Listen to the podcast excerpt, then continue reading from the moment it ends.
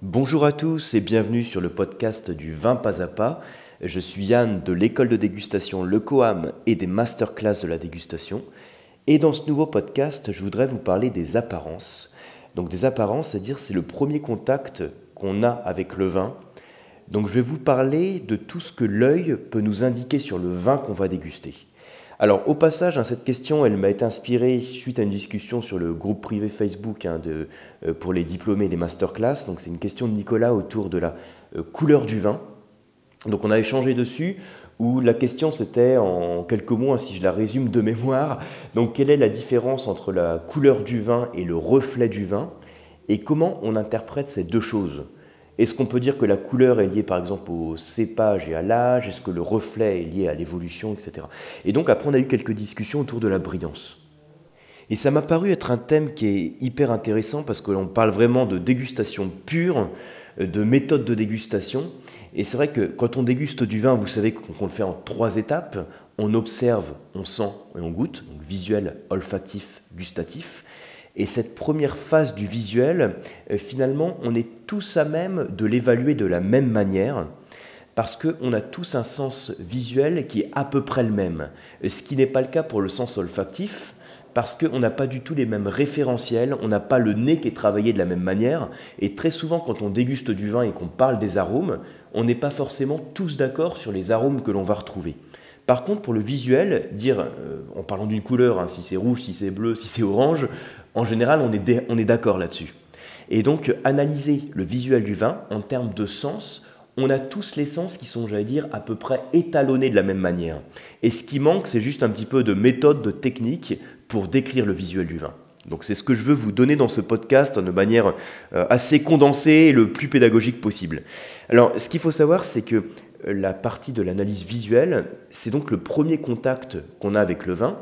Et c'est un petit peu comme le premier contact qu'on peut avoir avec une personne.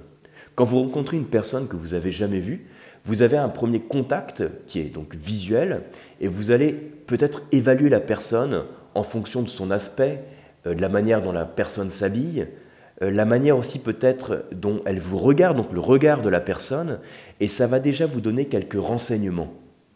Mais vous savez, quand on évalue une personne simplement sur son apparence, ça peut donner des pistes mais c'est jamais un jugement définitif.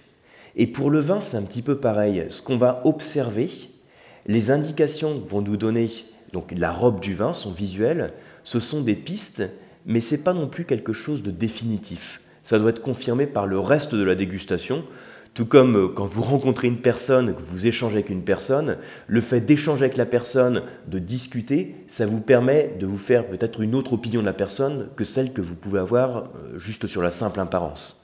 Alors, je sais qu'il je crois que c'est Oscar Wilde hein, qui disait il n'y a que les esprits légers pour ne pas juger sur les apparences. Hein, c'est ça la citation, c'est ça. Hein. Il n'y a que les esprits légers pour ne pas juger sur les apparences. Alors on n'est pas obligé d'être d'accord.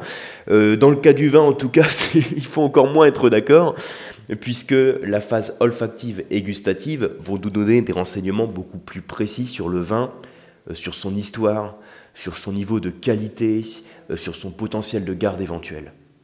Donc tout ça, ça va être complété par le nez et la bouche. Mais nous, dans le cadre de ce podcast, on va se concentrer sur tout ce que l'œil peut nous donner comme indication sur le vin.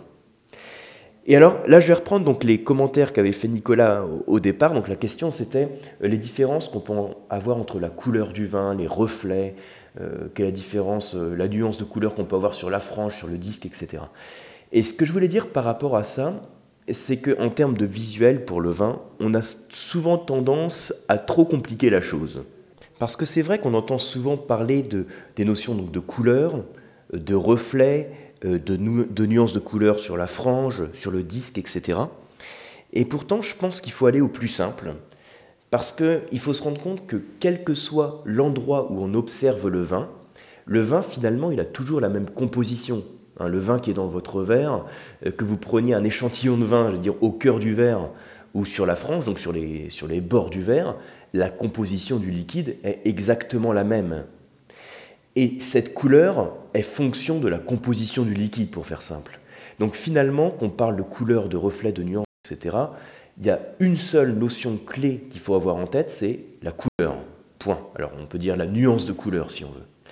Et c'est vrai qu'en pratique, pour bien observer cette nuance de couleur, le mieux à faire, ça va être de pencher le verre de vin sur une surface blanche. Donc le fait d'avoir une surface blanche, c'est pour pas avoir de référentiel de couleur. Et quand on penche le verre de vin presque jusqu'à le renverser, effectivement, si on regarde sur la pointe du disque, hein, donc on peut appeler la frange, donc sur l'extrémité si vous voulez, eh ben c'est plus pâle à ce niveau-là. Ce qui est logique puisqu'on a moins d'épaisseur de vin. Donc si c'est plus pâle, qu'est-ce qui se passe? C'est plus facilement traversé par la lumière. Et si c'est plus facilement traversé par la lumière, on peut plus facilement observer la couleur. Mais dans tous les cas, ce qu'on va observer, c'est la couleur. Et ce qu'on va caractériser, c'est la couleur du vin. Donc si c'est rouge, c'est plutôt violet ou plutôt tuilé. Ça, c'est les deux extrêmes dans la couleur du rouge, violet ou tuilé. Et si c'est blanc, eh ben, ça va être plutôt euh, pâle euh, citronné ou pâle verdâtre, voire orangé. Ce sont les deux extrêmes dans la couleur du blanc. Et après, on va passer par tout un nuancier de couleurs, mais on a vraiment ces deux extrêmes à avoir en tête. Donc ça, c'est une première chose. Et à quoi est due cette différence de couleur? Elle est due principalement donc à un facteur qui est l'âge du vin. Donc l'évolution du vin dans votre cave fait que les pigments colorants vont changer de teinte et passer donc pour le vin rouge euh, du violacé à l'oranger, au tuilé, et pour le vin blanc du verdâtre à l'oranger. Donc ça, c'est vraiment la seule chose pour l'instant en termes de couleur qu'il faut avoir en tête. Là, je mets vraiment de côté toutes les notions de reflet, de frange, de disque, etc. Ça, on va oublier et on parle que de la couleur globale du vin. Et je répète, hein, effectivement, pour bien l'observer, on penche le verre de vin, mais le but, c'est simplement de faire en sorte d'avoir plus de lumière qui traverse le vin pour mieux évaluer la couleur. Alors ensuite, il y a autre chose qui est important, au-delà de la couleur, ça va être la notion d'intensité, et ensuite ça va être la notion de limpidité. Et ça, c'est les trois choses principales, couleur, intensité, limpidité. Après, je vais vous dire quelques mots sur la notion de brillance et de larme, mais ces trois choses, c'est vraiment les choses essentielles. D'ailleurs, quand vous regardez les euh, bouquins de dégustation de Max Léglise, par exemple, hein, sur son initiation au vin, donc c'est un, bon, c'est les, bouquins, je crois que c'est de 76, hein, le bouquin, donc ça date un petit peu, mais ça fait partie quand même des livres de référence. En tout cas, pour moi, c'est vraiment des livres de référence, Max Léglise. Euh, il parle pas du tout de, de larmes. Euh, il parle pas de brillance ou très peu. Et il parle principalement de couleur, d'intensité et de limpidité. Il ne parle pas de reflet, il ne parle pas de frange, il ne parle pas de disque. Donc la couleur, on vient d'en parler. L'intensité, c'est aussi hyper important pour l'aspect visuel. C'est différent de la couleur. L'intensité, c'est le fait de dire si le, vin est, euh, vin, si le vin est pâle ou foncé. Voilà, on dit si le vin est pâle ou foncé. Donc pour faire très simple, vous imaginez que vous prenez votre verre de vin, il est rempli avec une dose de dégustation. Donc, dose de dégustation, c'est-à-dire qu'il n'est pas rempli à rabord. Vous avez juste un petit fond de vin dans le verre. Et là, quand vous le prenez du dessus, dans certains cas, quand vous l'observez du dessus, vous voyez distinctement vos doigts et même les détails, hein, presque chaque phalange. Et dans d'autres cas, vous allez avoir beaucoup plus de mal à observer vos doigts. Et dans d'autres cas, vous allez rien voir du tout. C'est la différence entre un vin qui est pâle ou qui est foncé. Alors on va évaluer l'intensité du vin. On dira par exemple qu'un vin rouge euh, qui est pourpre, donc la couleur est pourpre, peut être pâle ou foncé. Hein, c'est complètement indépendant de sa couleur. Un vin rouge qui est tuilé, donc qui caractérise un vin dans sa, qui, est, évolué, hein, un vin qui a, déjà un certain âge, quand il est tuilé, il peut être pâle ou foncé. Donc l'intensité est indépendante de la couleur. Par contre, dans le cas du vin blanc, il y a une corrélation entre la couleur et l'intensité. Ça d'ailleurs, Max Léglise aussi en parle dans, sa, dans son initiation à dégustation. Il y a une corrélation entre l'intensité et la couleur, parce que si vous avez un vin blanc qui est orangé, il va être aussi plus foncé, la robe va être plus soutenue. Par contre, si le vin blanc est plutôt verdâtre, voire blanc, hein, on peut aussi qualifier la couleur du vin blanc en disant blanc, euh, il va être plutôt pâle. Donc il y a une corrélation entre l'intensité et la couleur. Mais ce sont deux, choses hein, qu'on peut analyser de manière indépendante. La couleur, l'intensité. Et cette différence va être d'autant plus marquée, hein, donc, je vous disais, quand on parle de vin rouge. Alors, l'intensité, à quoi elle est due? Bah, Quand on parle de vin rouge, c'est dû à pas mal de facteurs. Hein. Ça veut dire que le cépage du vin rouge a transmis plus ou moins de pigments colorants. Donc s'il a transmis beaucoup de pigments colorants, ça peut vouloir dire qu'il y a un cépage qui a un fort potentiel en pigments colorants. Vous voyez l'idée? Euh, ça peut vouloir dire aussi que la macération a été plus longue, ou bien que les rendements à la base, hein, les rendements à la vigne sont inférieurs, et donc que le raisin est plus concentré et a un potentiel plus fort pour transmettre des pigments colorants. Donc voilà, il y a plusieurs facteurs qui interviennent. Autant pour la nuance de couleur, j'ai parlé principalement de l'âge du vin. Quand on parle d'intensité colorante, ça peut être lié au cépage, ça peut être lié au climat, donc aux conditions du millésime, au rendement, au temps de macération. Donc il y a d'autres facteurs qui interviennent. Donc couleur, intensité. Et l'autre chose dont on parle au niveau du visuel, c'est la limpidité. Alors limpidité, vous savez que ça, on peut le décomposer en deux choses. On peut parler de dépôt ou de trouble. C'est deux types de limpidité. Le dépôt, en gros, c'est quand il y a des petites particules qui sont présentes dans le vin, mais qui vont se déposer. C'est-à-dire que si vous venez de servir votre verre, vous allez voir peut-être des petites particules, vous attendez quelques minutes, et là vous allez voir que ces particules vont sédimenter, hein, vont tomber au fond de la bouteille ou au fond du verre. Donc le dépôt se dépose. Et l'autre cas, quand vous avez un trouble, ça veut dire que ce que vous voyez, hein, ces particules en suspension ne vont pas se déposer, et dans ce cas-là, ça peut être plus problématique. Alors, qu'est-ce que ça veut dire quand vous avez un dépôt qui se dépose? C'est-à-dire que vous avez des particules, donc ça veut dire que peut-être votre vin n'a pas été filtré, ce qui est en aucun cas un défaut. Ça peut vouloir dire aussi que le vin est évolué. Vous savez, quand vous observez un vin, rouge hein, qui a un petit peu d'évolution, qui a vieilli dans votre cave, vous avez une présence de particules hein, qui se forment. C'est une espèce de pâte rouge hein, qui va se former au fond de bouteille. Ce n'est pas un défaut, c'est simplement dû à une évolution du vin. Ce sont les pigments colorants qui précipitent avec les tanins et qui se déposent en fond de bouteille. Donc ce n'est pas un souci. Par contre, quand vous avez un trouble qui se, qui se dépose pas, là, ça peut être lié à une attaque microbienne. Donc là, ça peut être beaucoup plus problématique. Mais quand ça se dépose, hein, ce n'est pas un souci. Donc ça, c'est vraiment les trois pôles essentiels de l'analyse visuelle. La couleur, qu'on pourrait aussi appeler nuance de couleur, l'intensité colorante et la limpidité. Ça, c'est vraiment les trois choses que vous devez avoir en tête. Maintenant, une chose donc par rapport à une question de Thierry hein, sur le, groupe privé où on rebondissait sur les, discussions sur le visuel, par rapport à la brillance, comment on la caractérise, qu'est-ce que ça veut dire, qu'est-ce que ça signifie? Alors, il y a beaucoup de choses qui se disent sur la brillance. Hein, vous avez peut-être déjà vu, on dit qu'un vin est brillant quand il est acide, par exemple, euh, quand on dit qu'il est brillant quand il est jeune, euh, la brillance est liée à la qualité du vin, donc il y a pas mal de choses qui se disent par rapport à la brillance. Ce qu'il faut savoir surtout sur la brillance, euh, la brillance en fait, qu'est-ce que c'est? C'est le fait, donc pour le, pour le vin, de ne pas absorber la lumière, mais de la réfléchir. On n'absorbe pas la lumière, on la réfléchit. Et donc, la brillance, c'est lié à la réflexion de la lumière. ça, c'est par définition, la brillance, elle est liée à la réflexion de la lumière. Si on réfléchit bien la lumière, en gros, le vin va être perçu comme plus brillant. Et cette caractéristique de réflexion de la lumière, elle est liée à plusieurs facteurs. Mais dans le cas du verre de vin que vous avez entre, les mains, ça va être lié principalement à la composition du vin. On dit que c'est lié au milieu de propagation de la lumière. Donc si vous avez du mal à voir à quoi correspond la brillance, il bah, faut penser que ce qui est le plus brillant, par exemple, c'est un miroir ou un marbre bien poli. Par contre, si ce même marbre est beaucoup plus rugueux, la capacité donc de réfléchir à la lumière va être altérée, la réflexion va être plus diffuse. Et donc dans le cas du vin, c'est vrai qu'il y a certains verres de vin pour lesquels on a une réflexion qui est plus diffuse. Donc on a une sensation de baisse de brillance. Et ce qu'il faut savoir, c'est que cette baisse de la brillance que l'on perçoit, c'est lié principalement à une chose, c'est lié à la limpidité du vin. Et donc au contraire la limpidité, à la, je dire, la turbidité. Quand vous avez des particules en suspension dans le vin, vous avez une quantité de lumière qui va être absorbée et non réfléchie. Et donc vous allez avoir la brillance qui va diminuer.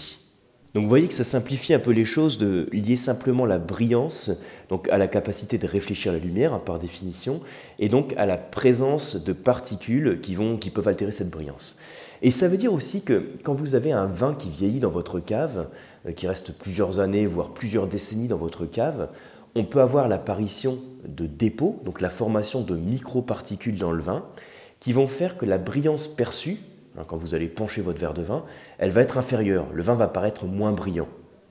Mais la plupart du temps, enfin sur la plupart des vins, hein, vous observez quand même une certaine brillance.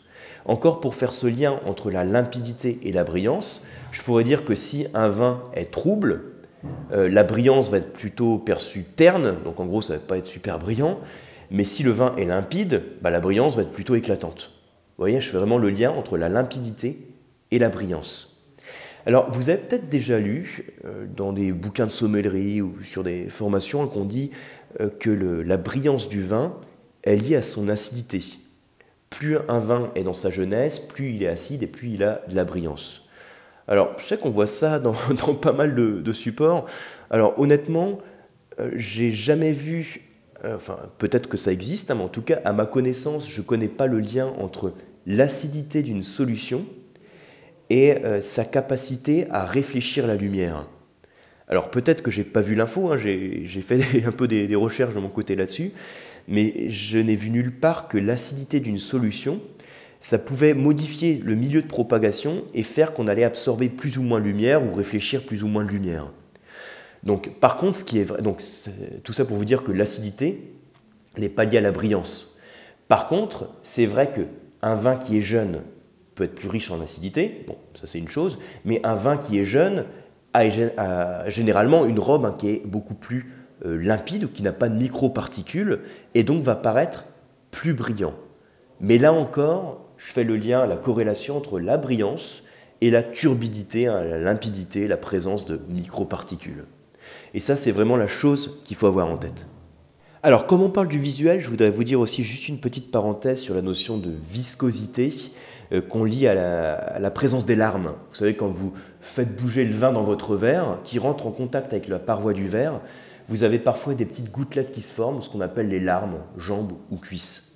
Donc ça c'est autre chose qu'on peut caractériser hein. quand on observe le vin. Parfois on dit qu'il est gras parce qu'il a des larmes qui sont abondantes, et dans d'autres cas il est fluide, on n'observe presque pas la formation de larmes. Donc il y a plusieurs euh, paramètres hein, qui vont jouer sur la formation des larmes. Donc souvent en dégustation, il faut prendre là aussi un petit peu de recul hein, euh, par rapport à la présence des larmes. Mais le paramètre principal qui explique la formation des larmes, c'est l'évaporation de l'alcool. J'en ai déjà parlé dans un autre podcast, c'est ce qu'on appelle l'effet Marangoni. Vous imaginez, alors je le explique en, quelques secondes, hein, allez, en une minute maxi, vous imaginez le vin qui est en contact avec la paroi du verre, donc euh, de votre verre, euh, de votre verre à vin. Le vin qui est en contact avec la paroi du verre, ce petit film de vin, est donc composé d'eau et d'alcool. Hein, le vin est principalement composé d'eau et d'alcool. Et ce petit film qui est en contact avec la paroi du verre, vous allez avoir un phénomène qui va se passer, c'est il va, euh, donc au sein de ce film, vous avez en fait l'alcool qui va s'évaporer en premier. Entre l'eau et l'alcool, c'est l'alcool qui s'évapore avant. Donc ce petit film de vin va être de moins en moins riche en alcool, et donc si sa concentration en alcool diminue, ça veut dire que sa concentration en eau, elle augmente. Et comme l'eau est plus dense, donc l'eau est plus lourde que l'alcool, au bout d'un moment, vous avez comme un petit bourrelet qui va se former, hein, c'est la formation de la larme qui va retomber dans le verre. Donc c'est lié à l'évaporation de l'alcool. Donc on dit que, on peut dire hein, en tout cas que plus un vin est riche en alcool, plus a priori je vais avoir des larmes qui vont se former. Et après on pourrait dire aussi, bah, si j'ai un vin qui est très sucré, un liquoreux, le vin va être aussi plus dense et donc éventuellement la larme qui se forme va être plus lente. Mais ce qui permet avant tout la formation de la larme, c'est l'évaporation de l'alcool. C'est pour ça que si vous preniez votre petit verre euh, d'armagnac ou de cognac ou de whisky, un hein, petit verre de spiritueux, euh, et vous allez voir que sur ce verre de spiritueux, il y a beaucoup plus de larmes qui se forment, parce que vous avez plus d'alcool. Donc par rapport à tout ce qu'on a dit, qu'est-ce qu'il faut retenir? Par rapport à l'aspect visuel, euh, on parle parfois de couleurs, de nuances de couleurs, de teintes, de reflets, de franges, de disques, d'épaisseur du disque, de limpidité, etc. Quelles sont les choses principales à retenir? Il y en a trois.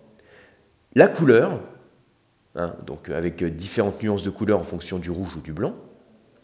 L'intensité colorante, le fait de dire si un vin est pâle ou foncé, et la notion de limpidité.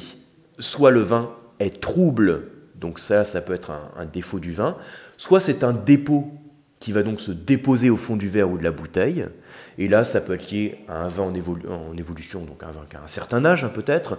Euh, ça peut être lié à un vin non filtré, donc il y a d'autres facteurs qui interviennent, mais c'est pas un souci.